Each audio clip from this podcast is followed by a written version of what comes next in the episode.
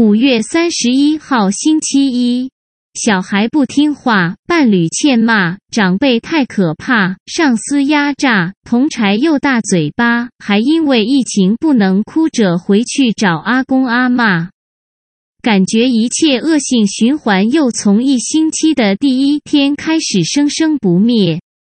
古姐懂那种绝望的感觉，所以继续试着在内在划清这些界限。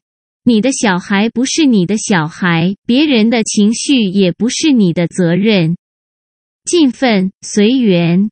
对于结果，不过度期望与强求，对伴侣，对谁都是放下对立的头脑，放过为难的自己，活在世间，又不属于他。啾咪。